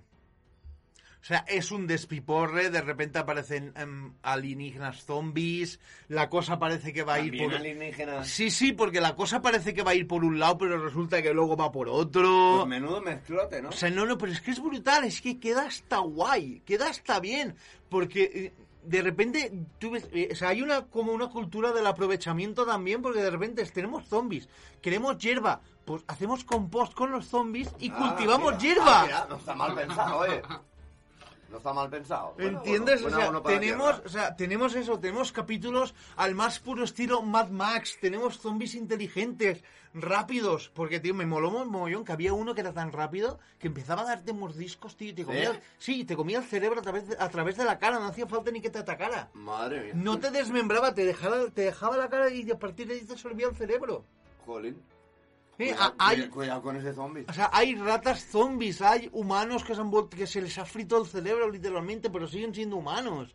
Ah, O sea, Digamos que en, e, en la serie eh, todas las mm, preguntas, curiosidades sobre el tema género zombie las responde en la serie porque te lo da en todos los sentidos, en personajes, en tramas, ¿no? En tipos de zombies, vale. Eh, ¿Algo más que tú quieras o te gustaría añadir o algún detalle de Z Nation que te ha llamado o que te ha apagado, por ejemplo? Yo, yo volvería, o sea, a ver, yo volvería, yo, yo querría más temporadas, de verdad, o sea, si me tienes que dar a elegir entre Nación Z y The Walking Dead, por favor, mm, quita The Walking Dead ya, que ya, ya está bien, ya está muy visto, ¿no? Ya está muy tú quita The Walking Dead, Fear The Walking Dead, ya déjalo estar. Esa serie debería haber acabado en la tercera o cuarta temporada y han alargado mucho el chicle. Y sin, sin embargo, Nación Z, que era una serie que se las prometía muy chulas, muy bizarras, mm, no, tío, no, por yo- favor. Yo, no entiendo el por qué cuando una serie es buena la cancelan. Pues en este caso yo no sabría decirte, pero yo creo que es más por la manía que tiene el canal Sci-Fi de, de, Ah, puede ser. de no hacer más de cinco temporadas de una serie, funcione o no. Ya. Bien, entonces eh, vamos a comentar la otra, la de La Cosa del Pantano, casi rápido también, porque también fue una serie cancelada muy anteriormente a Z Nation, porque solo ha durado, si no recuerdo mal, tres o cuatro capítulos y no han dejado terminar ni la primera temporada. ¿Qué cositas me trae o qué opiniones o qué cositas te gustaría antes de dar paso a Henry mm, comentar sobre La Cosa del Pantano, la serie, la versión última que hicieron el año pasado? Pues es que estoy un poco, o sea, con esta serie estoy un poco catacroker, tío, porque la quiero ver, quiero... Pero la han recomendado que está muy bien y tal, pero es que no me gusta eso. Es decir, no, has sacado el primer capítulo y ya desde el primer capítulo sabes que está, cance- que está cancelada. Buah, pues que Qué putada. eso iba a decir. Qué putada. De repente resulta que la temporada tenía 13 capítulos, que cuidado, que te acabar una temporada con 13 capítulos ya es bastante, ¿eh? Sí. y de repente la reduces a 10 porque sí. Y, es que no hay, es que hay, di- y me pones excusas, hay diferencias creativas, hay problemas de dinero, es que teníamos que recibir una subvención y- o, o no nos han dado permiso para grabar, que yo lo del, Ah. per- lo del permiso para grabar en los pantanos no me lo creo. Porque vamos a ver, ¿tú te imaginas una cosa del pantano sin pantano? No, no, imposible. No puede ser. Yo llorando ahí en, en la sequedad del pantano. ¡Ay, que me han quitado el agua! ¡Que me han quitado el Ahora agua! como nado, ahora como nado. Ahora, ¿cómo defiendo yo a la naturaleza? El- el- el- pasando pasando un un, un, una le- un cocodrilo por ahí o un, un caimán por ahí en plan dándole palmaditas en la espalda en plan de ea ea ea ea ea Vale, yo te voy a dar mi pequeña opinión sobre los tres, tres, cuatro capítulos que vi de La Cosa del Pantano de esta versión última que hicieron del personaje de DC. Eh, hay una cosa... La han cancelado por el dinero. Pero hay una cosa que yo creo que no han adaptado bien. Y es la empatía con el espectador. Porque tú ves porque el personaje es, es un científico que vive en esa zona y está haciendo unos experimentos porque sospecha de que hay una empresa del pueblo que está como vertiendo fluidos o haciendo algo ahí raro. Y finalmente, por, por culpa de un experimento y una- un cúmulo de circunstancias que él se encuentra en el pantano cuando le pasa el accidente, se convierte en el hombre del pantano. Ah, ya. ¿Cuál creo yo que es el problema aquí?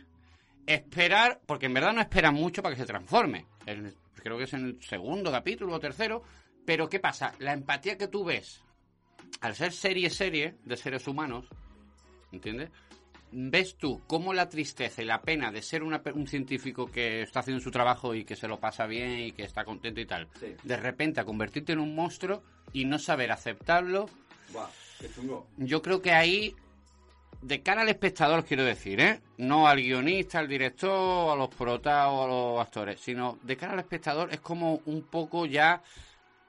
Como que tomas distancia ya de la serie, ¿no? Claro, claro. Sí, pero es que, hay Como que- que te afecta, quiero decir. ahí quedaba mucho por ahí quedaba mucho por rascar por eso mismo porque con eso puedes jugar decir es decir soy yo ese científico que estaba trabajando con una fórmula para acelerar el crecimiento y la inteligencia de las plantas o soy un cúmulo de plantas que debido a, a- a recibir esa fórmula he absorbido los recuerdos del cadáver y creo que soy el cadáver Ay, pues podría darse esa... Claro, pero ¿tú crees que tú, si te pasara eso, pensarías en eso? No, lo que pensaría es en qué coño me he transformado, ahora qué coño hago, cómo lo hago, perdón, cómo salgo, cómo... ¿Sabes lo que te... Lo último que tú piensas es, ¿por qué me habré transformado en esta puta mierda? ¿Vale? Porque me he transformado en un monstruo. Mucho más fuerte, eh, hecho como de plantas, mm, química al mismo tiempo y fuerza y, y con todos los poderes de los animales del pantano. A ver, pero a ver, es que claro, vamos a ver, estamos ante una primera temporada que igual sí que tendría que haber sido un poquito más floja por, por salvaguardar, porque mm, recordemos, por si alguien no lo sabe, que este señor, la cosa del pantano, que viene a ser básicamente otro superhéroe de DC, Claro. Con el único añadido de que este señor, esta mm, cosa del pantano, es un elemental de tierra, o sea, es un espíritu de la naturaleza. Si alguien le da por leerse los cómics, veremos que eh, será al lado de Constantine con quien descubre sus poderes, veremos cómo se enfrenta a Batman, cómo viaja en el tiempo. O sea, todas esas movidas que tú podrías haber plasmado perfectamente en el, en el universo cinemático de DC, y más como lo tienes ahora montado, ¿vale? Mm, Todo eso se ha perdido ya. Porque estamos hablando también de un, de un señor, o sea, de una cosa que decir, donde haya verde, él puede estar. Ah, O sea, da igual que esté el verde al otro, que sea una- un, un árbol, al otro lado del mundo, él puede estar. Da igual que sea césped artificial, por ejemplo. No, tiene que ser natural, cojones. Tiene que ser natural. Sí, yo creo que el... el- o, o mira, otra cosa que también pensé cuando descubrí que la habían cancelado y no había acabado ni la primera temporada todavía, era... ¿Por qué no presentáis al personaje ya siendo la cosa del pantano? Sí, y entonces la empatía del espectador ya te la, te la has quitado de encima. Claro, la pierdes, claro. Claro, el drama que tú puedes sentir o, o- o la paranoia, o sea, ya no me gusta, llaman paranoia, porque el tío, porque es que encima en el capítulo, que creo que es el tercero, cuando se transforma y ya es la cosa, el tío no lo acepta. El tío no lo acepta. El tío está como yo te he dicho. Sufriendo. co- sufriendo como sufriría cualquier ser humano y le- cuando le pasa eso. Entonces yo creo que si la presentas ya existiendo la cosa del pantano y diciendo, fulanito se perdió desde hace dos meses Claro. y no lo encontramos. Y llega la, la secundaria que es la, la actriz que hace el personaje de la chica que como que medio se enamora de él, pero cuando van, van o sea, empieza esa tensión sexual entre él y el, y el protagonista, pero no llega porque le pasa el accidente. Ya, claro, y eso lo corta, se lo corta todo. lo corta. Claro, en vez de hacer eso, me lo presentas ya como la cosa del pantano y tú dices, pues vale, pues ahora sí. Ojo, recordemos que yo no lo sabía, que, bueno, recordemos, digamos un apunte que eh, también hay un cómic de- del gran Alan, Alan Moore, escrito, escrito por, por él en el 2020 o 2020, 2020, sí, 2020 creo que era, que lo tenía apuntado por aquí, eh, en el que hace su propia versión del personaje de DC. Bien, eh, yo creo, creo, que en la época que estamos, con tanta aluvión de series, tanta aluvión de personajes de superhéroes, algún no defecto, sino algún, al- algún proyecto caído tiene que haber. Y en este sentido, DC lo ha tenido con la cosa del pantano. Sí, pero, pero que sea precisamente este proyecto caído, que es un proyecto que se, que se las prometía, porque vamos a ver, eh, escúchame una cosa, Zack Snyder, Borrego, escúchame, escúchame, Zack Snyder, escúchame, vamos a hablar tuyo, Zack. Snyder, vamos a hablar tuyo, Zack Snyder, sal, a la- sal aquí a la calle, Zack Snyder, que no te voy a pegar, Sal para afuera.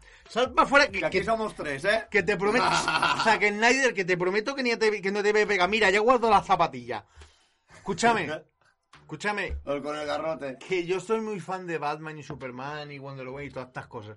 Pero que, tío, que me saques presupuesto para sacar una peli de tres o cuatro horas de algo que ya hemos visto solo porque a ti te salió del napo porque no pudiste estar. Pero tiene sus cosas diferentes. Vale, que tiene sus cosas diferentes, pero que te saques para esto. Pero para una serie que podía haber despegado, que podía haber, fíjate todo lo que estoy diciendo, que podía haber servido para meter todo lo más sobrenatural que tiene DC. Sí, Estoy todos esos hablando- personajes Todos esos personajes como, por ejemplo, el Doctor Destino, Zatanna, el propio Constantine, todo eso, eh, todo eso, el demonio Etrigan, todo eso podía haber metido perfectamente en esa serie ahí. Y no ha sido porque no les ha dado la gana. Entonces lo han desaprovechado. Han desaprovechado porque podías haber hecho ahí una Liga de la Justicia Oscura que te cagas. ¿Sabes cuál creo yo que es la diferencia entre el la cosa del pantano y lo que ha hecho con la Liga de la Justicia Zack Snyder? El propio Zack Snyder. Porque si la cosa del pantano la escribe un guionista conocido, que es conocido, el que la escribió, eh, está acostumbrado a adaptar otras porque me he informado. El director ya no lo sé, ya no te puedo decir. Pero si el director de Zack es otro, ¿El director no era James Wan, el director de Aquaman? Bueno, pues mira, pues hay más callar la boca. Pero aún así, No, no, no es lo lo- sé. no es lo mismo. Imagínate, no lo sabemos, ¿eh? Ahora después lo confirmaremos y en las notas lo pondremos del programa. Eh, no es lo mismo James Wan que Zack Snyder. O sea, no es lo mismo que tú me pongas la nueva película o la nueva serie dirigida y escrita y producida por, yo qué sé, yo qué sé, Benicio del Toro, que por Pepito Pérez. ¿Entendéis por dónde Sí, voy? sí, sí, sí. Si las cosas del pantano la hubiera querido eh, liderar otro director más top, Igual a lo que- mejor la- el presupuesto no se lo cancelan. Claro, podría ser también. Que, oh, que yo también estoy hablando a, la- a lo que salga, ¿sabes? Que lo mismo, puta idea, todo un podcast de cine, pero en clave de humor. Pero bueno, es mi opinión. Creo que hasta aquí hemos acabado con la sección de Golfus Jack. ¿Algo más que quieras añadir, Golfus, sobre la cosa del pantano, los personajes de C, Marvel? Zack Snyder, sal que yo he guardado la zapatilla que no te voy a pegar. Sal para afuera. Una, Shh, sal una milla nada más, un momentito. Que no te voy a hacer nada. Asoma la patita. Asoma el morro. Zack Snyder, tonto. No, está muy guay, está muy guay. Un día hablaremos más en profundidad sobre la Liga de la Justicia. Bien, ahora vamos con nuestro reptiliano favorito. Enrique Abrado, ¿qué tal? ¿Cómo estás? Tú me, me contestas y ya empieza la sección porque vamos con el tiempo pegado al culo. Hola, Julio. Pues muy bien. eh, vamos a empezar ya, que como tú bien has dicho, se nos está el tiempo encima. Bueno, hoy voy a hablaros del sexto sentido. Es una película que conocéis todos, imagino. Pero de todas maneras, Súper actual. bueno, pero oye, que no pasa de moda, ¿eh? Y ya te digo, la conocerá todo el mundo, pero yo igualmente hablo de ella. bueno, se trata de una producción estadounidense del año 1999, perteneciente al género de thriller sobrenatural. Fantasmagórico. Sí, totalmente. Eh, guion y dirección de una persona que es de origen indio. Su nombre no lo sé porque... Shyamalan. No, eh, eso es el apellido, ¿eh? El nombre empieza con M. Es Michael Knight Michael, Shyamalan. sí, Michael Knight, exacto. Michael Knight. que era un Michael Knight. Shyam- Shyamalan. Bueno, el reparto, pues Bruce Willis, Haley, Joel, Joel Osment, eh, Lluvia, esto no me ha puesto el tablet este, va como quiere. Julia, imagino que quería decir. momento. Julia Williams. Por favor, de verdad. ¿Cómo podemos ser tendencia en un país que domina el inglés mejor que nosotros, estando tú con tu inglés? ¡No me lo explico! Eh, pero, pero, a ver, es que el tablet me ha escrito lo que yo no quería que escribiera. Un momento, Henry, perdón que te interrumpa. ¿Esta no fue la primera que alzó a Shyamalan en Hollywood o ya había hecho alguna? No, no, esta fue la primera que alzó a Shyamalan, que, que vimos todos que Shyamalan se las prometía como un director, como un buen director, pero que total, después todo ha sido repetir y repetir y repetir y Sí, repetir. eh, yo por lo que leí no he hecho gran cosa, ¿eh? Bueno, Henry, prosigue con la review que vamos tarde. Sí, eso. Bueno, que continúo. Tony Collette y Trevor Morgan.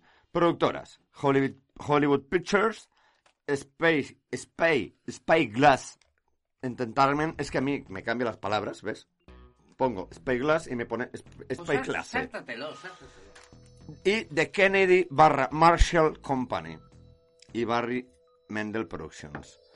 La sinopsis. Bueno, es muy sencilla, muy cortita.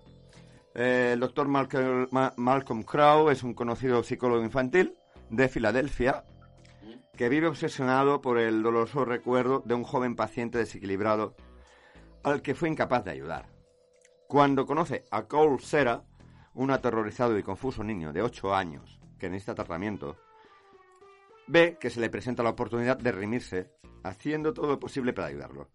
Sin embargo, el doctor Crow no está preparado para conocer la terrible verdad acerca del don sobrenatural de su paciente que recibe, que recibe visitas inesperadas de espíritus atormentados. En ocasiones veo muertos. Ya me lo has quitado. Ya me lo has quitado, lo iba a decir después. Pero bueno, sigamos. Mira, para mí, la opinión. eh, pienso que es una película bastante intrigante. Con momentos que te hacen poner los pelos de punta. Y algunas dosis de emoción que a mí me llegaron a tocar la fibra sensible. Y eso que yo tengo poca fibra, ¿eh? Ojo, no he nombrado a la, a la madre, Eh, que es la actriz Colette, la que estuvimos Sí. hablando con Pese y yo el otro día a Golfo. Claro, pero es que al escribirlo en el tablet me ha cambiado todo la- el autocorrector. Sigue. que cualquier día lo desactivaré. Luego, eh, hay una cosa que me llamó la curiosidad, que es el doctor que no sabe que está muerto y continúa ejerciendo su profesión como si siguiera con vida para ayudar a este niño. Bruce Willis, que estás muerto. Y no se entera el tío, ¿eh? No se entera hasta el final. Que no te enteras, Bruce Willis. Y ella es más, voy a decir algo, ¿eh? Que, que caí, por- porque cuando la vi la primera vez no caí, pero eh, luego me, me- me di cuenta de, de una cosa que sí que hay en común entre, entre el primer chaval al que él trató, no con éxito, que luego fue el que le mata, ¿eh, ¿no? En su casa. Pues que mm, pienso, porque según él va reproduciendo las entrevistas en la grabadora y tal, eh, yo creo que a los dos chicos les pasaba lo mismo, que los dos veían muertos. Y, y bueno, y ahora vamos a los puntos. The points. Eh, espera, espera, pero vamos a ver, a estas alturas de la vida ya no hay alguien que no sepa que Bruce Willis estaba muerto.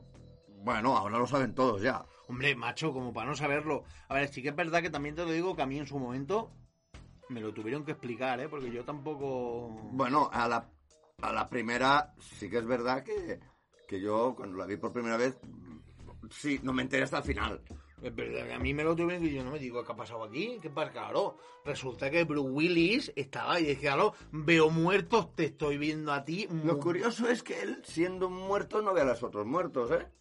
Que es muy raro, porque generalmente los muertos ven a los otros muertos también. No, pero en, en esta peli creo que no, en esta peli creo No, que no, los, no, no, los no muertos los no se ven a sí mismos, están como solos. Sí. Lo ven sí. a él, lo ven a él, pero porque él puede verlos. Exacto, pero lo que el niño ve, él no, por ejemplo, a eso me refiero. Y bueno, ahora sí, le doy los puntos y le voy a dar nueve puntos.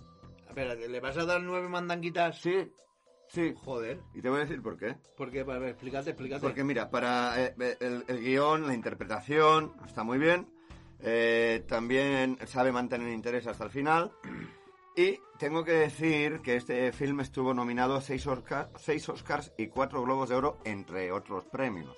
Hombre, la verdad es que para ser el debut de de Michael del Michael Knight Shyamalan, la Claro. verdad es que fue una, o Pues sea, sí, una fue un bombazo. brutal en Fue su un- día, fue un fue bombazo.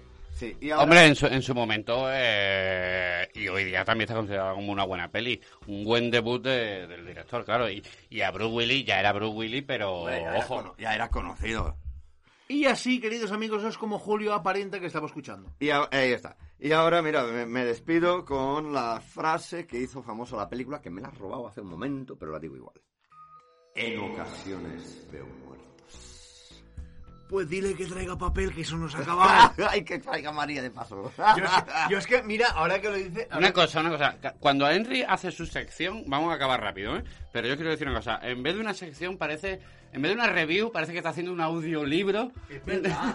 de la, de la película que está hablando. mira, ahora por... Bueno, igual serviría para hacer audiolibros, no me lo he planteado. No, no, pero como para acabar, no sé si os acordáis que en su, en su día también se estrenó cercana a esta, que se estrenó Scary Movie, Ah, sí, que tenían, tenían una tenían una buena una buenísima parodia de esta que era que era ¡Tronco!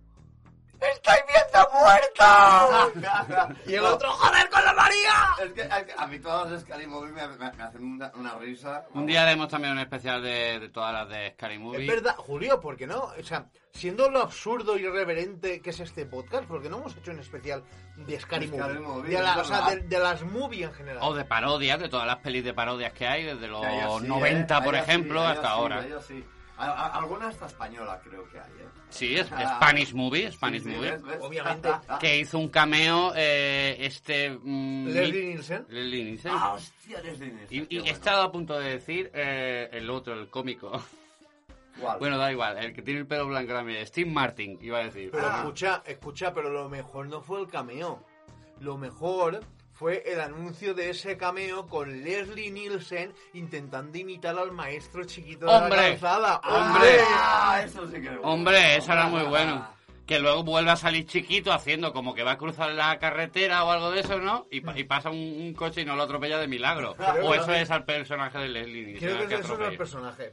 Bueno, da igual, otro día haremos sobre una parodia. Henry, ¿me puedes decir que me he perdido por un segundo tu puntuación? ¿Era? Eh, nueve. Ah, le has dado un 9 a cierto sentido. Un nuevazo, nuevazo. Está bien, está bien. Yo le hubiera dado un 8, pero sí. Mira, es lo que iba a ahí. al principio, pero como he hecho ya lo varias veces, digo, mira, va- vamos a variar. Está bien. Hoy hemos tenido de todo. Hemos tenido miscelánea, de terror, el láser, eh, emociones, zombies, de Hierba. todo tipo, hierba. Ah, y alguna escena tierna, que no lo he dicho, en la película, es una escena bastante conmovedora, por eso he dicho que toca la fibra. A mí no, porque tengo muy poquita. Pero rápido. Pero bueno, cuando, cuando el chaval se sincera con la madre en el coche, Claro. que le dice que ha habido un accidente, Sí. y le dice que la madre le pregunta si hay víctimas, que cómo lo sabe, que porque él le dice, hay, hay, hay víctimas. Ah, ¿Y vale. cómo lo sabes? Si- ella mirando a ver si ve algo.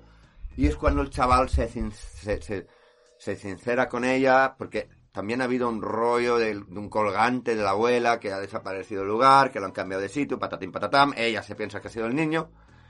Y al final el niño le dice algo en el coche referente a la abuela. Y le dice, mamá, la abuela, a veces la veo y el otro día me, me, me contó algo que te pasó de niña, de pequeña, que él no lo sabía. Y ahí es cuando ella empieza a creerle, porque hasta entonces... ¿Pero qué es lo que le pasó que no recuerdo esa parte de la película? Eh, a ver, espera, eh, algo de... A ver, era algo... de- Referente... Un accidente o algo sí, el, así. el accidente, justo, justo, que el chaval le dice a ella eso, que, que, hay, que han habido víctimas. Y ella le pregunta, ¿cómo lo sabes? Y ella y le dice, la, acaba de de pasar por al lado de la ventana, la, la tenemos al lado del coche. Y ella, no me asustes, ¿no? Que es un ciclista, si no recuerdo Sí, mal, ¿no? Exacto, una Sí, pero a lo que vamos, ¿qué es lo que le cuenta para sincerarse con ella y abrirle la patata? ¿Qué Y es lo le que le cuenta? lo de la abuela, lo que le pasó de niña, que supone que él no lo sabe, y, le, y- y una pregunta, porque le dice, ¿recuerdas que le, le hiciste una pregunta a la abuela y tal? Y ella no sabía la respuesta, y le dice, todos los días. La, la pregunta era, ¿estás orgullosa de mí? Hmm. Y el niño le dice, la abuela le dice, todos los días. Ah, amigo. Esa es la parte emocional. Sí, esa es la parte emocional. Digamos. Exacto. Pues está muy bien. Yo creo que el podcast de felicitación a nuestros 500 por primera vez, 500 escuchas y descargas, con nuestro descubrimiento de parte de dos iguanas y cuatro gatos que nos escuchan de Bélgica, mezclando este tipo de, de, de podcast, bueno, este tipo no, este, este programa especial, porque, ojo, no habéis dado cuenta que es el último de la segunda temporada. Sí, sí, ya lo sé. Y ahora que hablas de iguanas. Y, Iguanas. y habiendo aquí un reptiliano, yo creo que los, las iguanas escuchan, escuchan a los reptiles. Claro, Claro. por ahí viene... Por ahí vienen las escuchas. Claro. ¿Pero estás llamando a los belgas? No, No, no, en gen- iguanas que has Ah, dicho. vale, vale, en general, en general, vale, vale, vale. Esto ha sido Fan Independent y como no lo he dicho, lo voy a decir ahora, nos podéis encontrar en todas las plataformas de podcast, principalmente en Spotify con el nombre Programas Fan Independent o en Evox con el nombre Programa Fan Independent en nuestra página de Facebook donde subimos contenido referente al cine, que es el mismo nombre, Fan Independent, y en las demás plataformas también estamos. Eh, estamos en Apple Podcast, estamos en Google Podcast, estamos en Spreaker, estamos en... ¿Dónde estamos más? Eh, pues creo que estamos en Anchor, para quedarnos más anchors que largos. Eh, Hemos, hemos modificado el chiste ya. Estamos también, pues depende, los fines de semana alternos estamos en tu semáforo más cercano vendiendo la farola para sacar unas perrillas. Ah, también estamos, en, también estamos en Instagram con el nombre Fan Independent 8, arroba Fan Independent 8. Ahí también nos pueden encontrar que subimos pequeños mm, pequeños audios de, de los últimos podcasts. ¿Qué, que- ha pasa- qué ha pasado con los otros siete? Eh, Pues no lo sé, no lo sé. No lo sé lo que... Ah, bueno, pues, pues- Ah, porque vale. serán americanos, serán americanos por el nombre, supongo yo. Fan Independent 1, 2, 3... O serán como Julio César, que lo traicionaron y lo mataron. Ya está. Y ya está, y le quitaron el ya sitio y está. ya está. Así que si queréis decir algo más antes de que acabemos el podcast, porque menos mal que os he metido prisa, porque si no, no hubiéramos llegado. Mm, referente a lo que vais a hacer o lo que no vais a hacer los próximos días, referente a el cine, lo que podéis ver, lo que Ah. estáis viendo, lo que no estáis viendo, lo que os molaría. Hombre, yo ahora me, me he tirado por, por, por ver pelis y series así de... Bueno, lo que me mola a mí, ¿no? Ciencia ficción, intriga y esas cosas. Lo que pasa que ahora también voy a estar un poco liado porque tengo rodaje dentro de una o dos semanas. Ah, que la audiencia, parte de la audiencia no lo sabe, que tú eres oficialmente figurante extra Sí. de series y películas Sí, españolas. Sí, sí. Y también, y también nos llaman a veces para publicidad. Pues eh, Un anuncio del pavo, por ejemplo. No, no, no. Sí, por ejemplo, o para el anuncio de Picolín, que una compañera mía ha salido allí. En el anuncio este en blanco y negro. Picolín, para que no sepa que sea de fuera, los colchones. Los colchones. Eh, total, que estamos ahí en eso metidos y, y a veces un poco estresante. Ah, espera, que antes de despedirme, y esto lo hablaremos en el siguiente Golf Food Yo, bueno, con Henry también, pero no sé si la, la podrá, la verá. Se está a punto de, ya ha salido el tráiler de la cuarta temporada de Stranger Things. Oh, Ah, me suena, lo he visto por La ahí. de la de la niña con poderes. la de sí, sí. movi- movidas raras. Las movidas raras entre niños, que ya los niños no son niños, ya son teenagers tirando a adultos, Ah, pero bueno. ¿me, permitís, ¿Me permitís hacer un poco de...? Lo que, eh, disculpa, Henry, lo que no sé es si salen todos los personajes otra vez. Creo que solo sale el personaje del padre adoptivo. Creo, ¿eh? El de ella y el del padre adoptivo. No sé si salen los demás amigos, Hombre, pero bueno. es que- si es que estaba, can- estaba eso estaba cantado, era uno de los era uno de los cliffhangers de la última temporada de saber si, si ese chaval, ese hombre David Harbour, que recordemos que es el prota de la ne- de la última nefasta mm, reini- el último nefasto reinicio de Hellboy, que no quita que es el hombre se llama la, mm, más buen actor porque lo es, pero no sabíamos íbamos a ver si no estaba vivo o muerto hasta el final de la casi casi hasta el final de la temporada que te tenías que esperar a ver los créditos no sabíamos si es que estaba vivo o muerto Sí, es el típico recurso de serie narrativo que para enganchar a la gente y que tenga el hype bien alto. Perdona, Julio, eh, ¿me permitís hacer un, un inciso, un poco de publicidad? Rápido.